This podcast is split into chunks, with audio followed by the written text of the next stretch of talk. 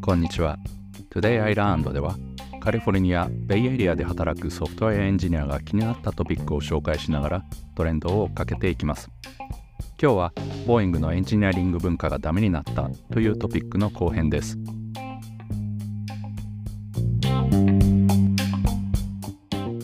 マイトマキです。サンフランシスコにあるスタートアップで CTO として働いてます。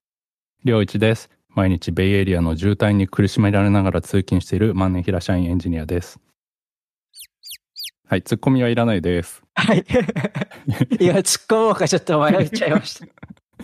まあそのうちあのネタが切れると思うんでそうですね。そしたら、あの、定ど型文にしようかな。はい。はい。えーということで、今回はですね、ボーイング社のエンジニアリング文化がダメになった話の後編ということで、まあ、事故の遠因、遠い原因ですね、となった、まあ、会社の企業文化がエンジニア主体から金儲け主義になったこと、うん。えーあとは企業文化とか市場環境が設計に与えた影響を、まあ、見ていきたいと思ってます。はい。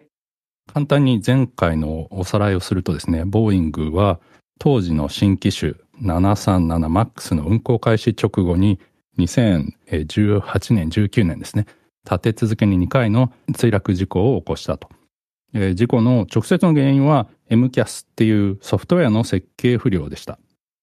で、この MCAS は燃費のいい大きなエンジンを旧来の機種に積んだことで変化した機体の風力バランスをまあ調整する水平安定板っていう、まあ、板、尾翼についてる板ですね。これの角度を調整するソフトウェアです。でちなみに前回はあんまり詳しく説明しなかったんですけども、通常の飛行状態ではこれは作動しません。パイロットがまあ動作ミスをしたとか、まあ、あるいは他の何らかの原因で飛行機の角度が上に向きすぎて失速しそうになった時だけ作動すると。うん。そういうソフトウェアでした。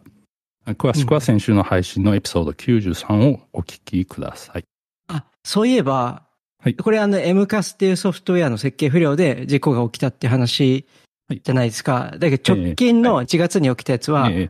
また別なんですよね。あ、そうですね。それは、えー全然関係ない原因で、公式発表じゃないんで、どこまで本当かわからないんですけど、まあ、社員のリークとかから推定されている原因っていうのは、製造工程に問題があったと。うん。うん。で、製造工程ではドアパネルを一回つけて、下請けで胴体だけ生産するんですね。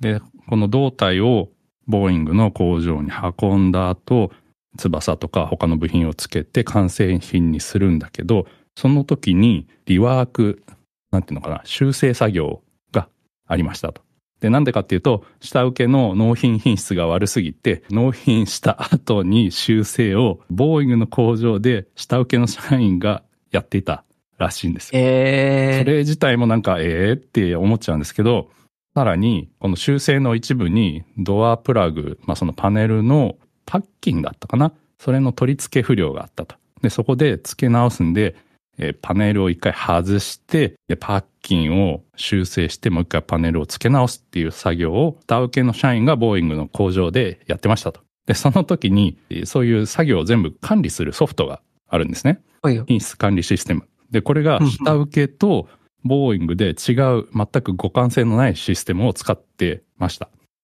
で、下請けの方はちゃんと記録をして、ドアを開けました、修正しました、ドアを閉じましたっていう記録をしていたんだけど、ボーイングの方ではドアを、えー開けるっていうのと取り外すっていうのと扱いが違くって、ちょっとややこしい話なんですけど、まあ単純に言うと記録不良によってうん。作業記録にちゃんとそのドア外したよというか開けたよっていうのは記録されてなかったんで品質検査の時にその検査工程がすっ飛ばされちゃったと。ああ、そのソフトウェアだ、ちゃんと記録していれば、なんかアラートというか、出たんでしょうけど、それが、ええそもそも含まれてなかったっていう。そうなんですね。で、そのドア開けるのと取り外すのっていうのは普通のドアだったらもちろん開けるのと取り外すのって全然違うんですけど、このドアプラグに限って言うと実はほとんど同じ工程でした。な、なんせもともとあのネジで止められてるんで、まあそういう生産品質管理工程の設計えー不良とか、はい。もうちょっと言うと、その下請けとのやり取りの戦略、まあ、違う互換性のない品質管理ソフトを使ってるとかっていう、まあ、そその辺が原因だったらしいです。まあ、ちょっとこれはまだ正式発表とかじゃないんで、話半分に聞いておいてほしいんですけど、まあそういうこともありました。なるほど。まあそういうことで、原因っていう直接のエンジニアリング的な原因としては全然違うんだけど、えーまあこの、前回今回の趣旨としては、実はこれ同じあの文脈というか、エンジニアリング文化とか、あと市場競争だったりとか、そういう背景としては同じものがあるんだよっていうところに収束していく話なんですね。まあで、もともとその古い方の事故ですね。あの、墜落した方の事故の話に戻ると、この損害っていうのが結構大きくって、えー損害が346人死亡してますね。うん。で、直接的な金銭損害としては250億ドル。罰金とか賠償金とか違約金みたいなので250億ドルってこれ、えっ、と、いくらだ ?2、2兆、えーい今の為替だと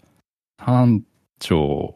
1000億とか 4, 4兆円ぐらいうん。ですか、ね。ボーイングがはい。すべて被ったということそうなんですか、ですね。はい。わお。で、さらに、えー1200機の注文キャンセルがあったんで、えっ、と、予約注文っていうんですかね、していた1200機がキャンセルされて、これ1機がだいたい120億年ぐらいらしいんで、全部で、まあ、1500億ドル。えーっと、1500億ドルだから、15兆円はい。えっ、と、今の為替で言うともっと、1ドル100円換算で15兆円ぐらいっていう、ものすごい損害とか逸失利益があったといううんことですね。うん。はい。まあ、しこれはしょうがないですよね。だけど、こんなはい。人が死ぬかもしれない飛行機飛ばしてる場合じゃないですもんね。本当そうなんですよ。うんいやー、なんで、え、あ、ちなみにあと、修正にかかった工数が、と38万時間、2300人月。で、1300回飛行テストをしたらしいです。ものすごいですよね。すごい。そんだけ元のその設計がいいいかにまあいい加減だったかっていうことなんじゃないかなっていう 気がします。うん。なんでしょうね。だけどこれ、内訳が知りたいですね。まあ、1300回の飛行テストはもちろんはい。含まれてるんでしょうけど、どういうふうにえー修正していったんだろうっていうのは、はいちょ。っと興味があるなっていうところはあー。いいポイントですね。で、えっ、と、ちょっとまあそれについて、なんでこんなに修正が大変だったか。なんかソフトウェアの変更でしょって思うじゃないですか。うん。で、センサー1個だけ使ってたのを2個使うように変更すればいいだけじゃん。えーほんのね、なんか数百行とか下手したらそれぐらいできんじゃないのって、この表面的な話だけと思うじゃないですか。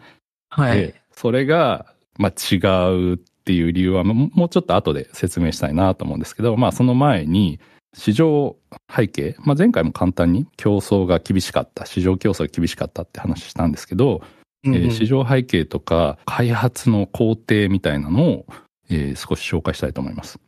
でそうするとなんでこうそんなプレッシャーがああったのか開発期間を短縮したいとかそういうプレッシャーがあったのかっていうのが少し見えてくるかなと思うんです。はいでまずその市場背景としてはエアバスの、えー A320 ネオっていう飛行機が直接のライバル機種として、えーボーイングに18ヶ月先行して発売だから運行されてました。でこれめちゃめちゃたくさん売れてたらしいです。うんえーうんと、現在ですね、2023年現在で、これ、ウィキペディアの情報ですけど、と10,000、えー1万機以上のえー320ネオシリーズの、うん。まあ、注文があると。まあ、発売、もう運行開始してる分も入ってると思いますけど、そういうすごい数売れてます。だって1機100、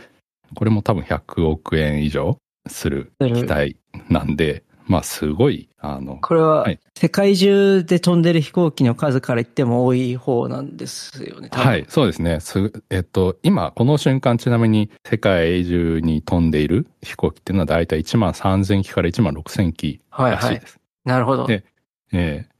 えで、全世界の民間航空機の数が、これちょっとどういうカテゴリーかはよくわかんなかったんですけど、大体4万機ぐらい。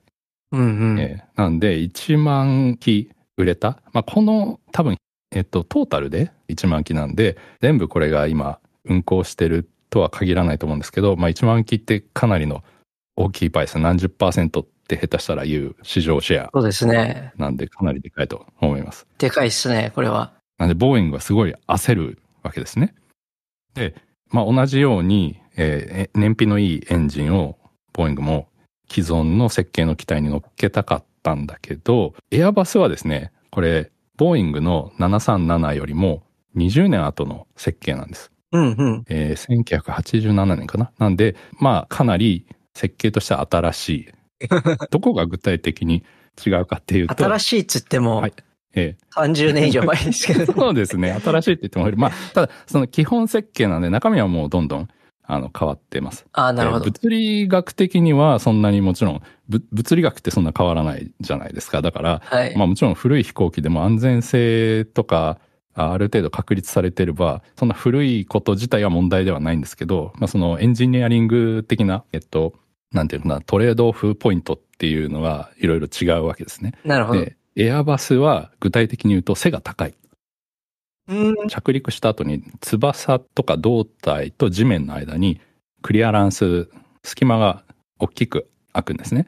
うんうん。それはいい点も悪い点もあると。いい点は大きいエンジンに詰める。悪い点は、まあ、すごい単単純化して言うと、えー整備が大変になるということです。はい。なんかはい。人間がそのまま手が届かないとか、簡単に言うとことで整備が大変になる。なるほど。まあ他にもいろいろあるらしいんですけど、一方でボーイングの方は背が低い。なんで主翼の下のクリアランスがあまりないんで、大きなエンジンを乗せようとすると地面に擦っちゃうんですうね。でえっ、と、もしかしたらリスナーの方とかで飛行機のエンジンでまん丸じゃないエンジンを見たことがある人いるんじゃないかな。えっ、と、この737の1世代前の NG だったかな？だとエンジンを正面から見るとおむすび型をしてるんですね。ええまん丸じゃないの。なんでかっていうと、本来まん丸のエンジンのこのファンですね、ブレードの下にも横にも部品がついてるんですけど、下はすりたくない。で、下の隙間を開けたいんで、下に本来ついてる部品をなんか横に動かしたうん。ために、なんかちょっと三角っぽいおにぎり型になってるらしいんですけど、まあそういうことをしないと、つけられないと。うん、うん、うん、うん。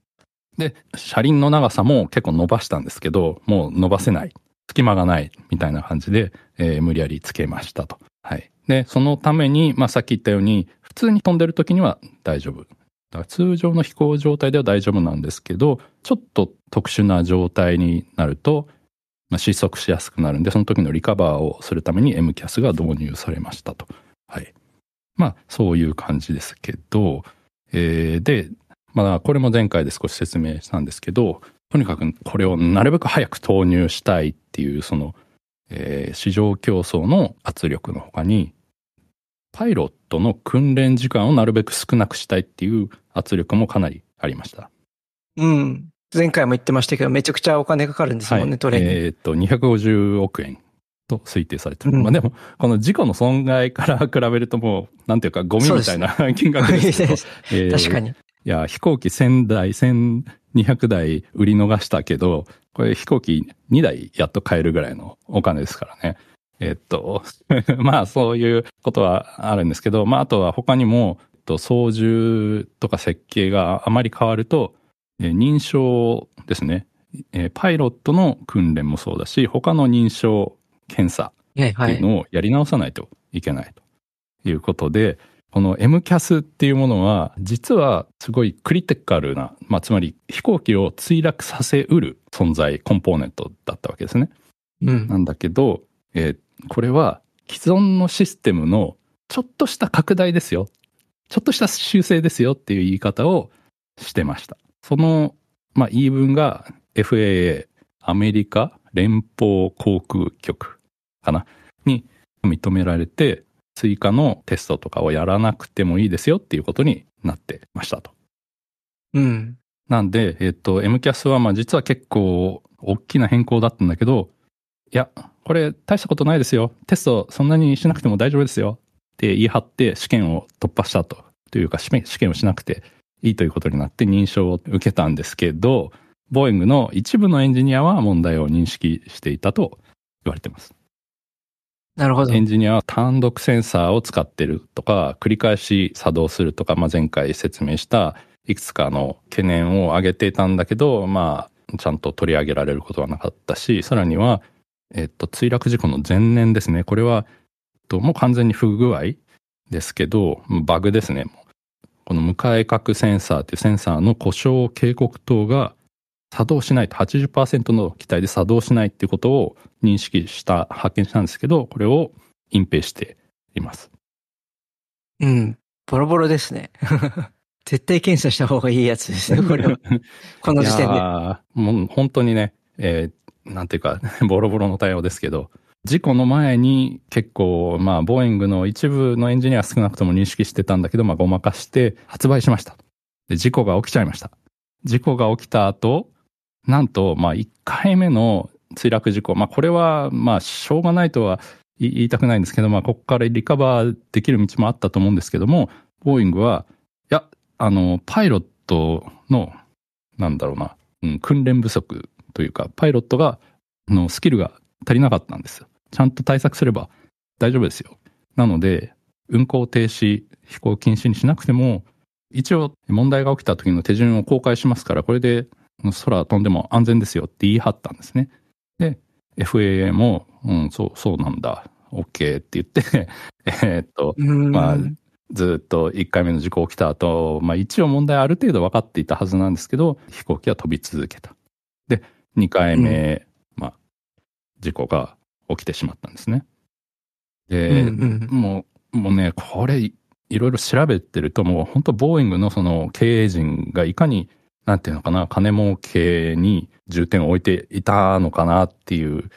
そういう印象を本当に受けるんですけど、2回目の事故でもすぐに実は飛行禁止にならなかったんですね。で、中国が先行して飛行禁止、他の国が続くんですけど、なんとですね、アメリカは FAA も、いや、大丈夫ですよと。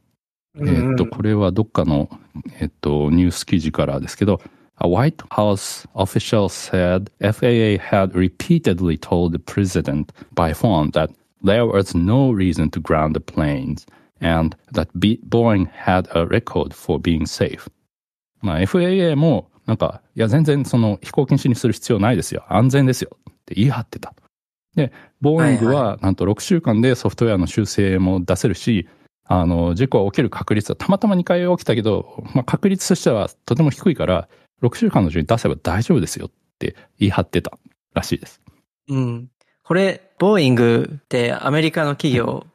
ですよね。そうですね。だからやっぱ、そういう天下り的な何かもあったのかなって ちょっと勘ぐっちゃいますね。あったのかもしれませんね。で、結局どうなったかっていうと、アメリカは史上初ですよ。大統領命令で飛行禁止になりました。3日後ですね。えー、で、えー、これはえー、史上初というか大統領が出なきゃいけなかったぐらい、なんていうかもう、もう行かれた状態だったなって、まあ、いう感じかな。はい。で、飛行禁止はですね、結構珍しくて、えっ、と、ボーイングの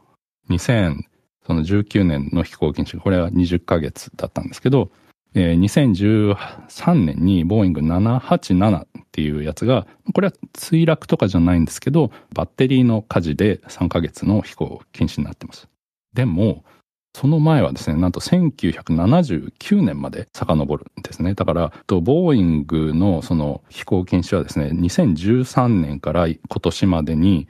アラスカ航空の件も含めて3回たった10年ですね、大体。10年のうちに3回起きてるんですけど、その前は30年間飛行禁止ってありませんでした。1979年。うん、で、その79年の前は1946年です。だから、えー、もう何十年というスパンで何十年に1回しか起きなかった飛行禁止が、ボーイングはなんとこの10年で3回あるということで、なんかね、もういかになんかダメになったというか、異常事態かっていうのは見て取れる気がします。うん。はい。まあそんなわけで、ボーイングはですね、事故起きる前もダメだし、起きた後もなんか言い訳というかね、まあ遺族とかに言われると人の命でギャンブルをしてるっていう言い方をしてましたね。まあつまりもちろん確率的な問題なんで事故起きないかもしれないわけですよね。で、事故起きなければ、その飛行禁止でもう1日何億円っていう損害が出るわけなんですけど、それを防げると。で、なんだけど、まあそのギャンブルをした結果ですね、ボーイングは人の命、何百人という人の命を失ってしまっただけじゃなくて、まあ、ボーイング自身ももうすごい金額の損害をまあ受けてしまったと、なんていうか偶話というか、えー、教訓っぽい話なんですけど、まあこんな、なんか読んでると少し鬱になってきますね、これね。そうですね。うん、ボーイングの飛行機乗りたくなくなりましたね。で、まあちょっと企業文化の話までなかなか言ってないんですけど、こういう企業体質になったのは、1997年のマクドネル・ダグラスとの買収合併だったんですね。で、これ、買収合併だったんだけど、結局ですね、いろいろあって、ダグラス社の CEO がボーイングの CEO になってます。で、まあその結果、マクドネル・ダグラスの文化がボーイングの中でかなり、えー、広がったというか、金儲け主義になっていった。その、まあ、マクドナルド・ダグラスはもともと割と金儲け主義だったと言われてます。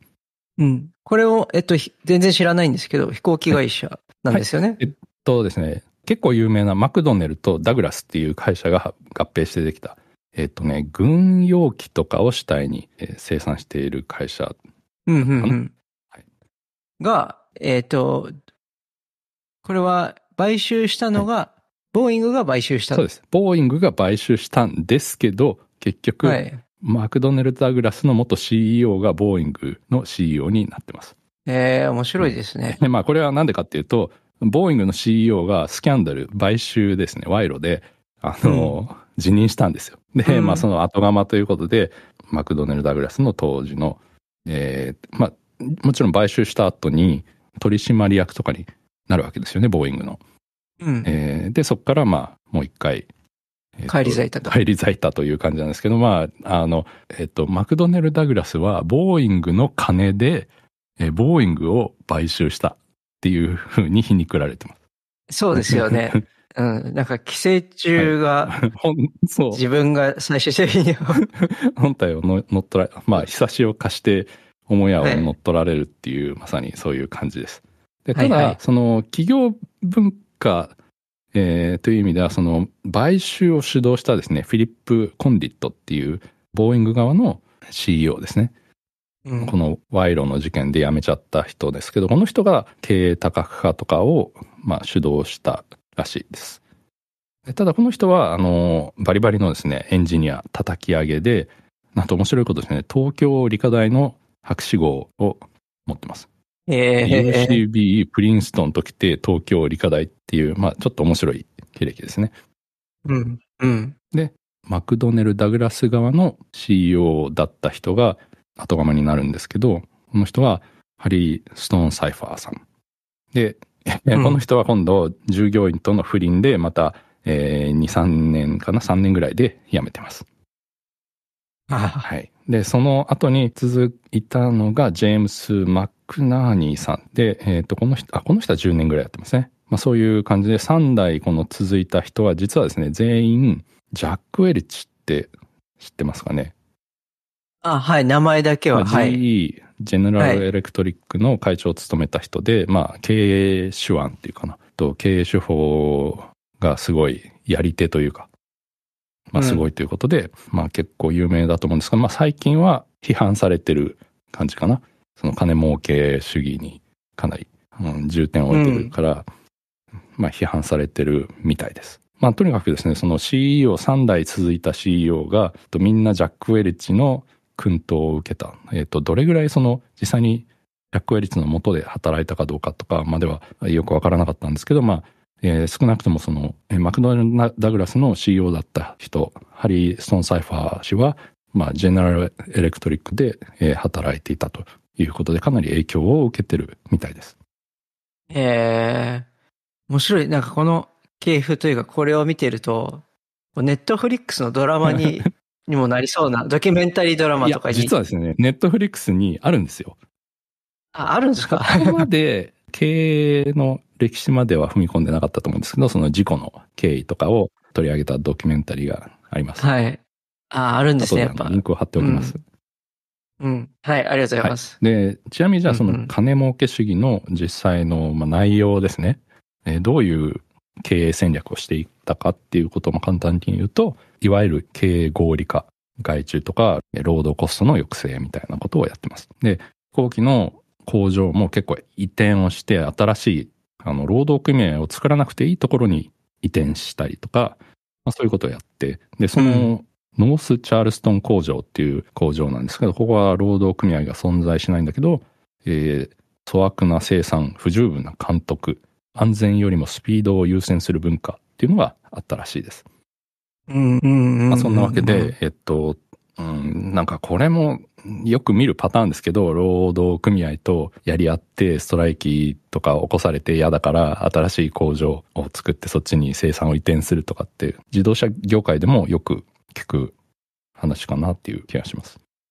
そうですね。あともう一個は、えっと、その経営方針としては、トヨタ生産方式っていう TPS とかリーン生産方式ですね。とか、ジャストインタイムっていうあの生産方式を飛行機にもなるべく適用しようっていうんで、えっと、飛行機の生産ラインはですね、飛行機も車の生産ラインみたいになんか自動で動きながら、あの、飛行機が動きながら、あの、部品を組み付けていくみたいなこともやってたりして、で、まあその辺もコスト削減を主眼に置いてトヨタ生産方式を導入したからうまくいかなかったみたいな指摘もあります。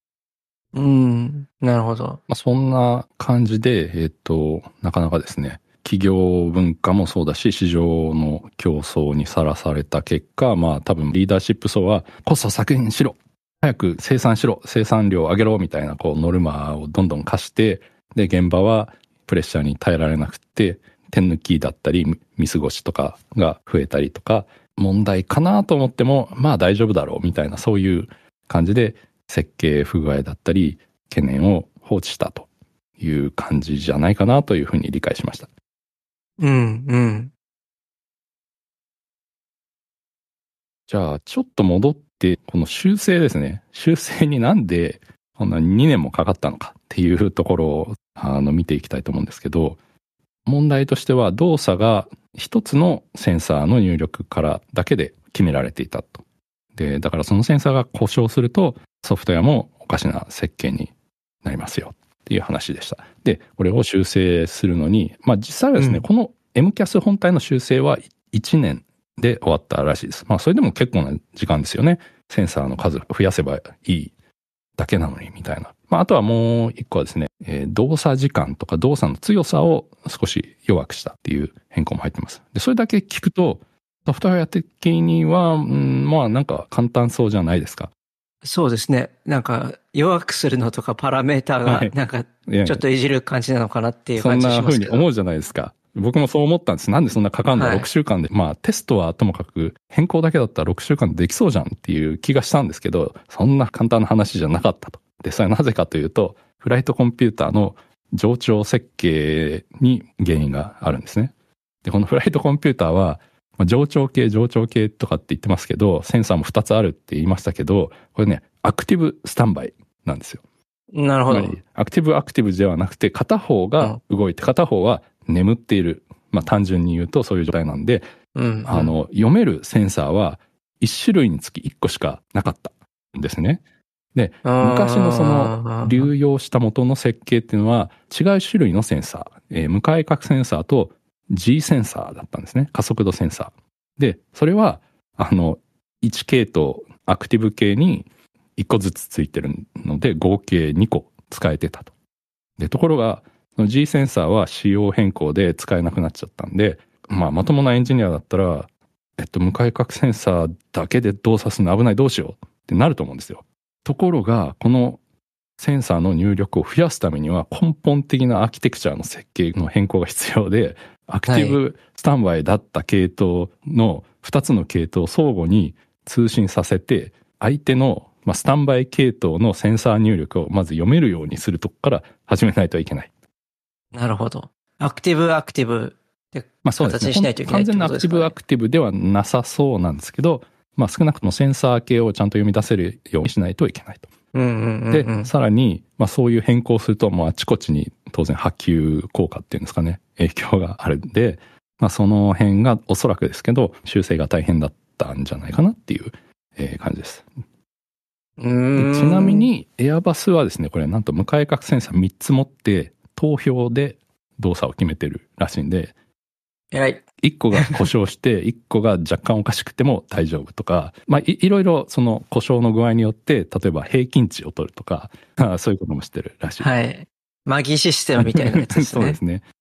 はい。いや、素晴らしい。まあでも、うん、まあエアバスやっぱり設計が新しい、もともとコンピューター、フライバイワイヤーって言いますけど、コンピューター、電気信号で飛ばすように設計してたんで、それは多分簡単だったと思うんですけど、ボーイングはもともと機械油圧で動いてたはずなんで、機械系統も2つ、2系統多分バラバラなんですよね、元が。そういうところ、背景を知ると、まあ、なるほどなっていう気がします。大変だったんだねってい う。それで、えっとですね、ちなみに面白いのは、ボーイングが、えっと、センサーやっぱり3つにした方がいいんじゃないっていうことになって、バーチャルセンサーを導入しました。えっと、正しい用語では、えー、シンサティック、えー、合成的センサーって言ってるんですけど、要は、向かい角センサーそのものじゃなくて、他のセンサーの入力、G センサーとか気圧センサーの入力をもとに、向かい角センサー相当の数値を推定するセンサーを3番目のセンサーとして導入したらしいです。えー、それは結構、あ、革新的な感じがしますね、うそういう。ね。まあ、それはそれで結構、じゃあその他のセンサー故障した時どうすんだろう？っていうのもありますけど、まあ、あの、はい、多分、その辺はちゃんと考えてあるんだろうなと思います。ああ。はい。だからけど、ここまで頑張るなら、もはや、そもそもの根本設計を見直した機体を検討し直すっていうのも選択肢としてありそうです、ね、その設計変更には、えー、っと、確かね、100億ドルかな ?10 ビリオンかかる。おなるほど。飛行機と100、ん ?100 億ドル、うん、飛行機100台分ぐらいの予算が新規設計には必要。開発期間もかかるし、ちょっと間に合わないし、みたいな話がされていたらしいですけど、うん、そう考えるとですね、うん、ボーイングがその、新機種を787ってもっと大型の飛行機では出して、割と最近って言っても10年ぐらい前かな出してますけど、小型機はもう全然新規設計してないんですよね。で、これが、まあこれもエンジニアリング主導じゃなくなっちゃったことかなっていうことがあって、まあ当然短期的には、その、ね、経営陣としては既存の流用ができたら、まあそれで短期的にもうお金が儲かるわけですよ。新規の、なんていうのかな、新規開発のある種の投資をすると、まあ、それいつリターンがあるかもわかんないし、あんまりそういうところに積極的じゃないっていうのも企業文化がもしかしたら関係してるのかもしれません。うんうんうんうん。なんかだいぶ長くなっちゃったんですけど、企業文化っていろいろ言いましたけど、結局現場の人間としては心理的安全性がなかった状態なんだなっていうのが、まあ、個人的なまとめかなと思います。はい。そうですね。あとやっぱり、これ見てて思うのは、そのやっぱ、リーダーシップがちゃんと、プロダクトのコアのテクノロジーとかをよく理解していることってすごい大事な気がしますね。そうですね。やっぱりその途中から入ってきた人たちってまあ経営専門の人たちだから、やっぱそのプロダクトとして提供しているものの価値みたいのがの重要性とかが、まあなんかこう、大事だと思ってたにしても、多分プライオリティとしては低かったのかなっていう感じはしますよね。はい、よね。だから、多分エンジニアリング、もっと本当分かってる人がトップについてたら、うん、そこにちゃんと時間とお金を投資はしたような気がするんですよね。はい、いや、本当これも資本主義っていうか、ジャック・ウェルチなのかはちょっとわかんないですけど、まあ、そういうコンテキストで問題になってる、その、あの、ゴールデンパラシュート。あの、CEO とかそのアメリカの企業経営者が辞めるときに、不祥事を起こして、こう、スキャンダルだったり、会社に損害を与えてたりとかしても、何億円っていう退職金をもらえるみたいな話があってですね。これが、うん、例えばのボーイングの CEO は事故を起こした時に辞任したんですけど、26 million。まあだから35億円ぐらい退職金をもらってます。はい、えー、で、要は、他人の掛け金、この場合は会社の資金とか顧客の生命を掛け金にしてかけて、勝てばもちろんでかいし、負けても退職金こんだけもらえるんだったら、なんか、ギャンブルする、なんていうのかな？うん。そうですよねそ。ういう。ノーリスクですよね ノーリスクですよ。そういう、なんていうのかな。背景、これも背景とか、結構問題だって言ってる人もいるみたいですけど、まあ、ね、いやー、っていうかそんな退職金もらえるの羨ましい と思いました。うん。本当ですよね。どうなっとるんやって感じですね。う。というんことで、まあそろそろまとめに行きたいとは思うんですけど、心理的安全性とか資本主義、まあその辺が、まあ企業文化の話ではキーワードとして出ましたけど、なんかね、もう一個僕が勝手に思ったのは、その業績とかを、まあ、測る。えっと、例えばその現場の生産性を測るとかいうときに、ボーイングだったら例えば1日に何台新しい機種を生産したかみたいなのは多分 KPI になると思うんですけど、単純にそれ測っちゃうと、あの、測られてないところで結構ごまかしができますよね。でうん。この検査員、品質検査員のノルマとかも、あの、ちゃんとしたうまい測り方をしないと、えー今日何件検査しました？全部 OK ですとか言って、本当に全部ちゃんとチェックしたの？みたいなことになりかねなくって、まあこれはなんか DevOps の科学の回でもちょっと話しましたけど、例えばコード行数を KPI にすると、ごまかしが効いちゃうんで、開発者がどんどん冗長なコードをいっぱい書いちゃうみたいな、そういうことになりかねないから、この測定するっていうのって結構、もうどの企業経営に限らず、その現場でも難しいなって、まあなんかすごい雑な感想ですけど、思いました。そうですよね。そこをうまく定義するのが多分、リーダーシップのやるべきことですね。あとはやっぱりその、前の回でも話してたんですけど、設計意図とか、そういうのをちゃんとこう、継承していくというか、なん、それってなんだか文化的なものなのか、な、どうしたらいいのかちょっとわからないんですけど、そういうのも大ドキュメン事。テーションとかって。ドキュメンテーション。ン。言えるもんでもない気はしますよね。うん。スパンがなちょっと長いですかね。30年とか、何十年とかだから。そうですよね。うん。けど、元をたどると、設計意図が忘れ去られて、無理やりやった結果っていうところもあるような気がするので、うん、なんかそういうところもこう、なんでしょうね。まあエンジニアリング文化の一環なのかなって気もするんですけど、うん、そういうシニアエンジニアがちゃんと継承していくっていうのがはい。あれば、きっと、いや、これはちょっとまずいですね、みたいなことがちゃんと未然に検知できたのかなという気もしますし、うん。うんだか、ら、ボーイングでエンジニアリング文化はもうそういうのがなくなっていたので、結局、ないがしろになってしまったというとこなのかなと。そうですね。それもなんか心理的安全性にもつながって、こう余裕とか心理的安全性、まあ、時間の余裕もそうだし、心の余裕もないと、なんかそういう、まあ直接今の今日の生産にはあまり関係ないことみたいなのは、プレッシャーが高くなりすぎると忘れ去られがちというか、ないがしろになりがちだし、なんていうか、うん、楽しい職場が、た まあ楽しいっていうとちょっと語弊がありますけど、まあその、まあまさにそれが心理的安全性っていう言葉なのかもしれないですけど、この、まあ適度なプレッシャーありつつも、あの仕事として、なんていうかな、創造的な、健全な活動ができる環境を作らないと、まあ結局こういう、まあ事故だったり不祥事につながっちゃうんだろうなっていう、うん、気がして、まあそういう意味では、今、あの、職場は結構恵まれてる方では あると思うんで、まあ、うん、ありがたいなって思いました。はい。いいっすね。じゃあ、エンディングにしますか。はい。本日は、ボーイングのエンジニアリング文化がダメになったというテーマの後編、ボーイング社の企業買収、経営陣の交代、エアバスとの熾烈な開発競争などの 737MAX 開発にまつわる背景と、それがボーイングのエンジニアリング文化にどんな影響を与えたかをお話ししました。よかったら感想をハッシュタグ todayIlearnedFM でつぶやいてください。ありがとうございました。ありがとうございました。